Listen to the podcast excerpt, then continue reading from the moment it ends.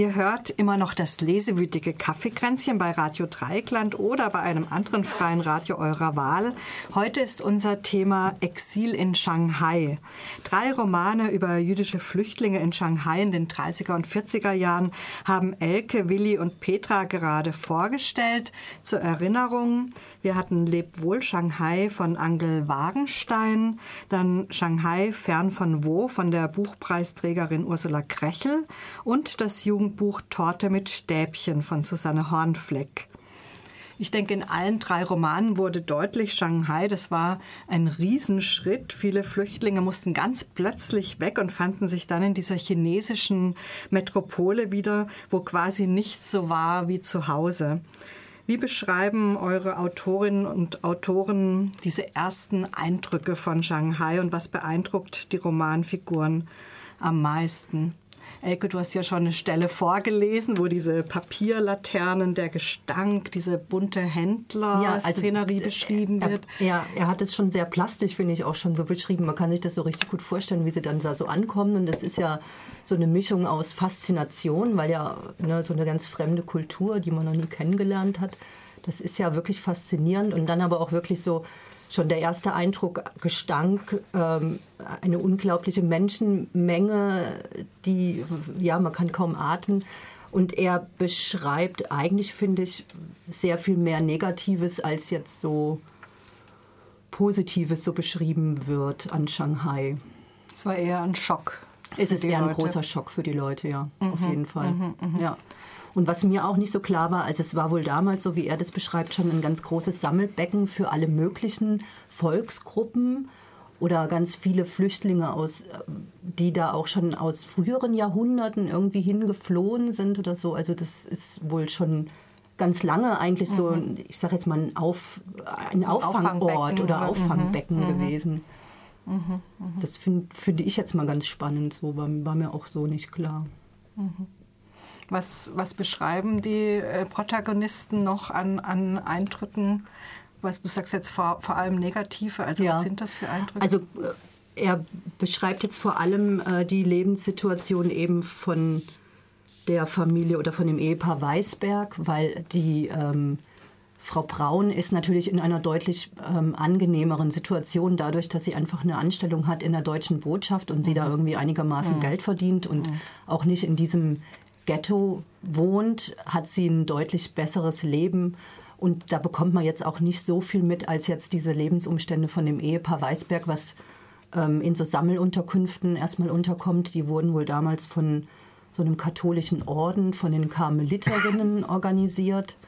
Ähm, und wo es einfach ziemlich schreckliche Zustände einfach mhm. sind. Also die Leute haben da keine Privatsphäre, haben natürlich auch kein Geld. Ähm, müssen jeden Job annehmen, wenn sie überhaupt einen bekommen. Also hungern, können kein Wasser, eben was du ja auch beschrieben hast, Petra, mit dem abgekochten Wasser, da muss man wirklich einfach gucken. Mhm. Mhm. Wie ist es bei Ursula Krechel, Willi? Ist es ähnlich, eher negative Eindrücke als erstes? Oder? Ja, ganz klar, aber mhm. das denke ich ist auch ganz logisch. Also sie hat natürlich mehrere Personen, die sie beschreibt, aber sie beginnt mit der Familie Tausig, die also neun äh, Wochen praktisch eine Schiffsreise hinter sich mhm. haben. Dann äh, äh, das Schiff ist vollgefercht, also ich weiß nicht, wie viele Leute da an Bord waren. Dann irgendwann helle Aufregung, der Lotse kommt an Bord, ja. Du, äh, Elke mhm. hat es ja beschrieben, wie das dann da aussieht, die Junken, äh, der ganze Hafen ist voll. Dann irgendwann äh, kommen sie dann in die Stadt und dann kommen die nächsten an Bord. Das sind dann irgendwie reiche Kaufleute, äh, Leute, die Arbeitsplätze zu vergeben haben, die schon an Bord praktisch sowas anfangen wie so eine Art Sklavenmarkt, äh, wo der Rechtsanwalt sofort erkennt mit seiner äh, Spezialwissen, mhm. wird er da praktisch keinen Job kriegen, aber habe ich ja auch geschildert, seine Frau mhm. kann kochen und backen, die kommt gleich irgendwo unter. Also jemand mit praktischen Fähigkeiten wird gleich eingekauft. Und dann äh, es an Land. Die Japaner hatten da in dem Falle schon die Besatzungsmacht. Äh, waren sehr rigide, sehr grob. Die Leute wurden in Lastwagen gefercht, dann zu großen Sammelunterkünften gefahren. Und da hast du dann Leute, wie die Krechel sie beschreibt, Kunsthistoriker, äh, Buchhändler, alles gestandene Persönlichkeiten in Europa, mhm. Äh, äh, auch einigermaßen wohlhabend, die dann in großen Sammelunterkünften nebenan wird gekeucht, gestöhnt, gewürgt, in so großen Schlafsälen, es stinkt, äh, äh, die Leute haben wahrscheinlich auch keine Wochen oder Monate lang keine anständigen Klamotten mehr angehabt, sind vielleicht aus mhm. irgendwelchen Gefängnissen oder KZs gekommen und äh, finden sich jetzt plötzlich alle auch entwürdigt, entrechtet in solchen Unterkünften wieder. Und das ist natürlich erstmal ein Schock, äh, bis man dann oder bis die Familien äh, über Arbeitsplätze es dann irgendwie schaffen, sich aus diesen Sammelunterkünften in kleinere, äh, einigermaßen bezahlbare Wohnungen auch in etwas abgelegeneren Stadtteilen dann unterzukommen. Hm. Haben Sie dann auch Kontakt mit der chinesischen Bevölkerung und mit dem chinesischen Alltag dort oder sind die eher so unter sich? Ganz wenig. Also wenig. nach Herrn Hongqiu hm. haben Sie mehr Kontakte. Ansonsten sind die Chinesen jetzt im Falle dieser Familie tausig äh, äh, sind die Chinesen Arbeitgeber. Mhm. Ja, also die mhm. sind dann ganz fasziniert von dieser Wienerin, die eben Apfelstrudel backen kann und solche Sachen. Ja, das sind Fähigkeiten, weil natürlich auch äh, äh, das, die sind ja am Anfang noch in diesem internationalen Teil äh, Shanghais. Da gibt es ja auch genügend wohlhabende Leute, mhm. die eben solche Konditor äh, äh, Waren lieben und gerne kaufen. Mhm. Mhm. Gut, und die Sprachbarriere ist natürlich auch ja, einfach nicht natürlich zu unterschätzen. Immens, ne? Man ja. versteht ja auch nicht, mhm. was irgendwo angeschrieben steht. Nee, eben, Man versteht genau. gar nichts. Ja. Aber Wagenstein beschreibt auch eine dann, die von einer alten Chinesin ähm, lernt, wie sie Reistaschen äh, backen oder kochen kann dann und diese dann auch auf dem Markt verkaufen kann. Mhm. Also da gibt es dann so einzelne, eben wie du schon, mhm. schon sagst, wie so einzelne Kontakte oder man lernt dann irgendwie voneinander. Ja, und wer Arbeit hat, in dem Fall die Frau, da gibt es dann auch Reste in der Küche, mhm. die kann man dann mitnehmen, mhm. die kann dann das, im genau. Heim auch wieder verkauft ja. werden zu günstigen mhm. Konditionen. Ja, alle freuen sich dann, wenn sie ein bisschen Gemüse oder sowas kriegen. Mhm. Also wer irgendwie einen Arbeitsplatz hat, zählt schon in diesem Elend zu den Gewinnern. Mhm. Mhm. Bei Susanne Horn, Leute mit Stäbchen. Petra, die Inge ist ja schon vor allem auch fasziniert, oder? Von genau, das, also in der Familie ist es schon sehr unterschiedlich. Also die, die Mutter ist am Anfang auch genau geschockt, was ihr schon erzählt habt, von dem Auffanglager, von, von, der, von die fehlende Privatsphäre. Also die leidet mhm. ja ganz stark. Der Vater ist sowieso traumatisiert und ähm, ist ganz doll bestrebt, ganz schnell einen Job zu finden, damit er irgendwie das wieder gut machen kann. Er fühlt sich extrem schuldig, dass er seine Familie in diese Situation gebracht hat, dass sie jetzt alle in Shanghai sein müssen. Also, weil und er Jude weil er ist, Jude ist genau, und seine Frau nicht. Mhm. Und ähm, bei ihm hat man auch das Gefühl, er bekommt eigentlich gar nicht so viel von außen mit. Äh, und die Inge, dieses Mädchen, sie ist total neugierig, also sie ist auch fasziniert von diesem Getümmel auf den Straßen und denkt, hier gibt es ja Straßen, die sind gar nicht zur Fortbewegung da, sondern da wird verkauft, da ist das Wohnzimmer, da ist der Kaufladen, da wird alles Mögliche verhandelt, ähm, Küche, Getränke. Ähm, genau, sie ist auch erstaunt von die, äh, das Pidgin English, weil sie hat schon in Brandenburg von einer äh, Freundin von ihr, hat sie sich schon Chinesisch beibringen lassen, so ein paar Grund Begriffe und kann schon ein bisschen was und ist ganz entsetzt. Sie will das dann anwenden, dass die Chinesen mit ihr dieses Pidgin-Englisch sprechen. Ähm, genau, und die Mutter läuft nur mit Taschentuch durch die Gegend, weil sie findet, es stinkt ganz mhm. fürchterlich in der Stadt und leidet wirklich eher sehr unter den hygienischen Bedingungen. Mhm.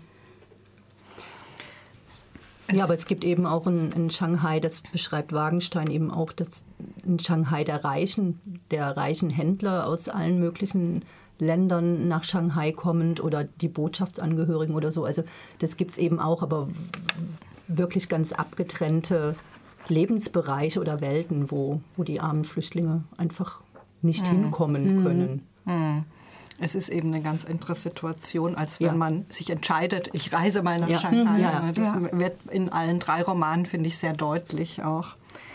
Es heißt ja, dass die jüdischen Flüchtlinge zum Teil recht schnell geschafft haben, ein zumindest rudimentäres kulturelles Leben und auch Handelsstrukturen, Geschäfte und so weiter in Shanghai zu entwickeln. Was findet sich denn davon in euren Romanen? Welche Überlebensstrategien wählen die Menschen dort? Willi, du hast vorher schon von der Ursula Krechel gesagt, da gibt es den, einen, einer macht einen Zeitschriftenverleih, einer macht eine Uhrmacherwerkstatt.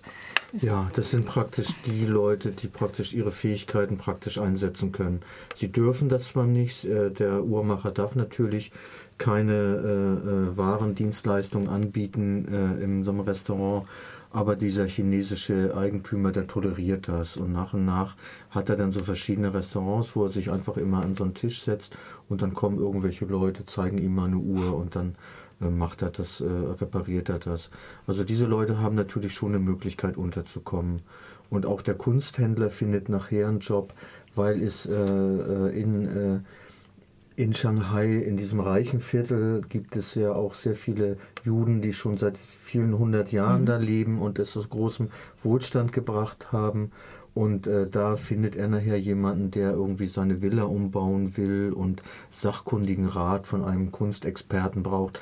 Er scheitert zwar nachher, weil er im Bild von Turner nicht liefern kann und auch keine Möglichkeiten findet, das zu kaufen, aber äh, wenn man da irgendwie äh, zu diesen reichen Leuten Kontakte bekommt, dann bekommt man selbst als Intellektueller noch die Möglichkeit, ein bisschen Geld zu verdienen. Mhm. Und deshalb, das ist so ein bisschen dann auch das Fragwürdige an, an, an ihren Gestalten, weil die alle äh, jetzt sehr, sehr bürgerliche Jobs haben. Also da ist jetzt kein Maurer dabei oder kein, kein Tischler oder irgend so jemand, der, da würde ich jetzt, wüsste ich jetzt nicht, wie der sein Geld verdient. Ob, also das kommt auch einmal äh, raus. An einer Stelle wird geschildert, dass die Chinesen äh, die ja nun äh, äh, unter den Weißen oder den Europäern sehr lange als, mhm. Kolonialis, äh, äh, als Kolonialisierte gelitten haben, dass die das sehr seltsam findet, wenn ein weißer Europäer äh, mit nacktem Oberkörper irgendwelche körperlichen Arbeiten mhm. verrichtet. Da verliert er in ihren Augen auch das Gesicht. Also Europäer ist irgendwie, sehen sie selber eher als die Herren an oder so wird das gesehen. Also von daher findet das großes Unverständnis, wenn die irgendwie auf der Straße irgendwelche Arbeiten verrichten. Mhm, mh. Aber Unterstützung, so ist es, habe ich das jetzt rausgehört in dem Roman von Ursula Krechel, krieg, kriegen die Leute am ehesten von den dort schon ansässigen Juden. Also äh, dieser Kunsthändler bekommt das von den Juden, andere bekommen, äh, bekommen diese Unterstützung, also bekommen keine Unterstützung, sondern es gibt ja diese Hilfsorganisation und ansonsten, dass sie eben versuchen, äh, ein kleines Gewerbe zu betreiben. Mhm, mh. Ja, also äh, Ärzte können natürlich da auch, also werden überall gebraucht. Also wenn jemand Arzt ist, dann findest du da überall einen Job und äh, machst eine kleine Praxis auf, ähnlich wie der Uhrmacher, suchst irgendwie, findest irgendwie einen Ort. Also mhm. diese Leute, die finden schon Unterkünfte und auch ein Einkommen, mhm. so dass sie dann schnell rauskommen aus den Sammelunterkünften. Mhm. Elke, wie ist das bei, ähm, wie heißt Bei Wagenstein. Wagenstein genau. ähm, bei Wagenstein, also zum einen mit diesem Kult, du fragtest ja nach, mhm. dem, nach den kulturellen Begebenheiten, genau. ähm, da jetzt dieser, war, ähm, dieser Theodor Weisberg, äh, der Konzertmeister, war von den Berliner Philharmonikern und er so die Hauptfigur ist, ist der Fokus schon sehr auf ähm, das gelegt, was er dann da so macht. Also er, viele seiner Kollegen kommen dann auch nach Shanghai und die gründen dann da auch ein, äh, ja, sagen wir mal, Sinfonieorchester oder die treffen sich dann und machen da regelmäßig Musik. Und das wird auch immer mehr ähm, oder immer wichtiger oder es nimmt eine, eine immer größere Bedeutung ein für die, für die Menschen. Am Anfang ist es noch manchmal so eine Last, oh, wir müssen schon wieder Musik machen, aber so mit der Zeit, also gerade auch als, als das Ghetto mhm. dann auch ähm, eingerichtet wird und so und das auch immer schwieriger wird, der, diesem kleinen Konglomerat da so zu, zu entfliehen, wird eben dieses Musikmachen oder auch für alle, also jetzt nicht nur die, die Musik machen, sondern auch die, die zuhören, einfach immer wichtiger mhm. und ein ganz fester Bestandteil. So. Mhm. Aber also leben, leben kann er doch wahrscheinlich davon nein, nicht. Nein, da geht es dann wirklich darum, sich ähm, einen Inhalt zu verschaffen in dieser in diesem Ja. trostlosen ähm, einerlei äh, oder in, Das, in dieser das vermisse ich jetzt hier auch bei Ausweglosigkeit. der so. Krechel. Also das erscheint mir nur logisch, was du Mhm. gesagt hast, dass sie sich irgendwie auch zusammenschließen in irgendwelchen Immigrantenbünden, Ja, in Kulturverbänden. Das habe ich jetzt bei ihr gar nicht gefunden. Das äh, wundert mich jetzt Ja, richtig. das ist interessant, weil man ja. das eigentlich auch so in. Dokumenten Hätte ich eigentlich erwartet. Ja. Ja. Und ansonsten gibt es natürlich alle möglichen Strategien, ähm, zu überleben, Arbeiten anzunehmen. Das eine finde ich noch ganz witzig, das muss ich noch kurz erzählen. Einer, ähm, der äh, ist wohl sehr gut in Dinge entwenden, sage ich jetzt mal. Und der hat sich dann äh, zur Aufgabe gemacht, die Hunde der reichen Leute zu klauen und die dann auf dem Markt ähm, den Händlern zu verkaufen. Und wenn dann die ähm, reichen oder die Wohlhabenderen gemerkt haben, dass ihr Hund weg ist, mussten sie ganz schnell auf den Hundemarkt. Also es gab da wohl einen extra Hundemarkt, weil einfach Hund damals ganz Essen. normal war zum Essen. Und sie mussten dann halt so einen Kilopreis Hund bezahlen, damit sie ihre, ihre Geliebten wiederbekamen. Also das fand ich irgendwie ganz witzig. Also eben, man sucht sich dann, so, solange es irgendwie geht, auch Nischen, ähm, um ein paar Ja. Shanghai-Dollar zu verdienen im Prinzip. Die Eltern von Inge. Genau, in meinem Buch geht es ja eher praktischer zu. Der Herr Finkelstein ist ja Konditormeister und er findet relativ schnell einen neuen Job in einer deutschen Bäckerei. Wird er angestellt, was der Familie ähm, den Umzug verschafft äh, in eine wesentlich bessere Wohngegend. Ähm, die Mutter ist trotzdem ziemlich lang sehr zurückgezogen und sehr deprimiert, sitzt eigentlich nur in der Wohnung herum, möchte nicht auf die Straße, weil sie findet wirklich alles so unhygienisch und schmutzig und schlecht riechend. Und das ändert sich eigentlich erst kurz bevor das Ghetto eingerichtet wird. Da fängt sie an, äh, Änderungen an ähm, Kleidern vorzunehmen. Sie hat ihre Nähmaschine mitgebracht und die kommt dann erstmalig zum Einsatz und später wird sie dann da auch noch aktiver.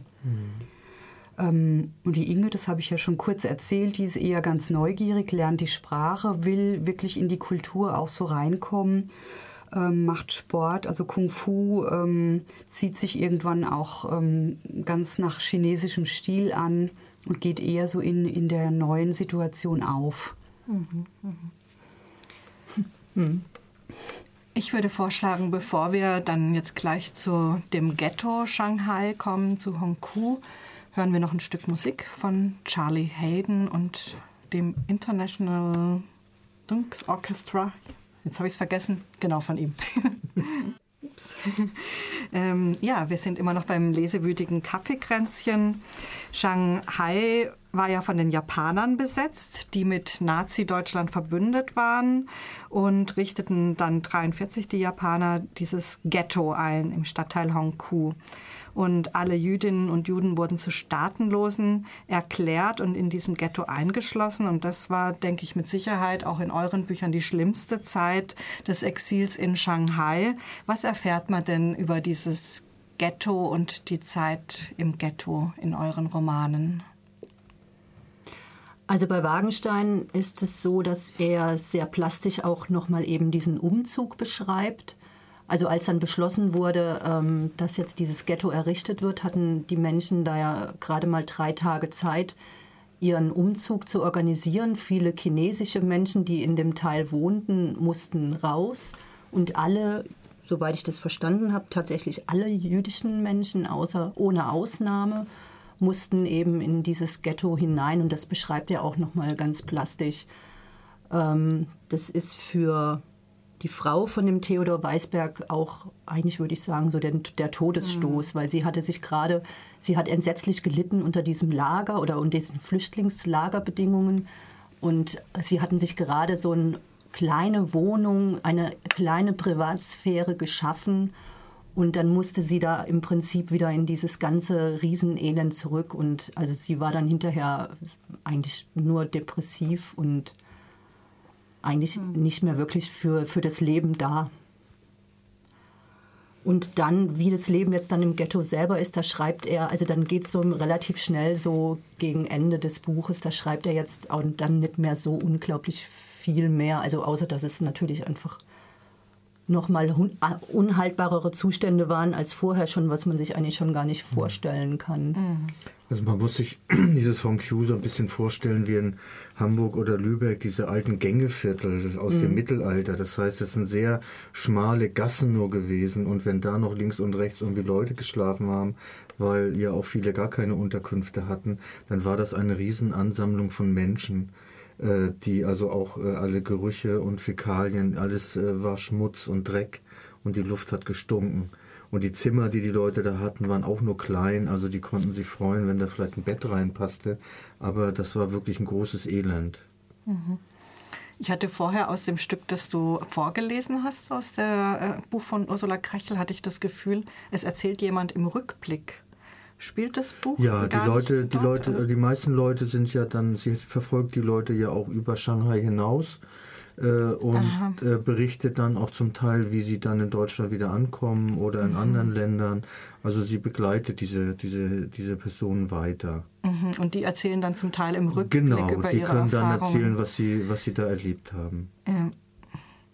Aber in Hongqiu ist für, für alle auf jeden Fall die schlimmste Situation. Ich hatte eingangs schon mal erzählt, äh, wie sie untergekommen sind in den großen Heimen, äh, in den Massenschlafsälen. Und jetzt, äh, nachdem sie aus dem internationalen Teil zurück müssen nach Hongqiu, sind sie wieder in eine totale Enge geworfen. Nur ist die Enge jetzt nicht in einem riesen Schlafsaal, sondern in kleinen Zimmern und in engen Gassen. Aber trotzdem ist es ein Eingefärchtsein. Mhm. Und vor allem mit Ausgangssperre und ja. Personenkontrolle. Mhm. Also sie konnten ja. dann ja auch nicht mehr einfach so in, sich in andere Stadtteile bewegen, sondern es war dann ganz klar reglementiert, wer rein darf, wer raus darf und wann. Und abends genau. natürlich Ausgangssperre und und dann lag das Viertel, das habe ich ja auch beschrieben, noch direkt neben den äh, Kriegs kriegswichtigen Werften, mhm. ist auch mehrmals versehentlich bombardiert worden. Mhm. Äh, das kommt auch noch dazu. Mhm. Ich muss sagen, für mich ein wirklich neuer Aspekt eigentlich, dass so weit von Europa weg so ein rigides Ghetto ja. äh, mhm. gab. Das wusste ich vorher mhm. gar nicht. Wie ist es, wie beschreibt das dieses Anne Hornfeck? Dieses Anne Hornfeck beschreibt es eigentlich ähnlich wie das, was ihr erzählt habt. Was vielleicht interessant wäre noch zu erzählen, die Mutter, die eigentlich über sehr lange Zeit eher depressiv und ganz zurückgezogen ähm, ist, ähm, entwickelt erstaunliche Energie, als sie dieses Schreiben bekommen, dass sie umgesiedelt werden sollen ins Ghetto.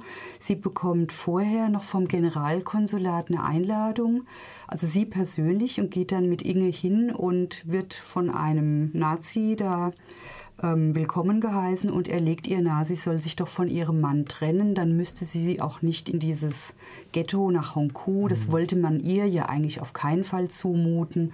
Und sie weist es wirklich mit aller Energie, die sie hat, zurück und weist ihm die Stirn. Ähm, genau, und ent entwickelt da eigentlich das erste Mal auch so eine Widerstandskraft und eine starke Energie und fängt dann an, mit ihrer Änderungsschneiderei noch ähm, für Leute zu nähen.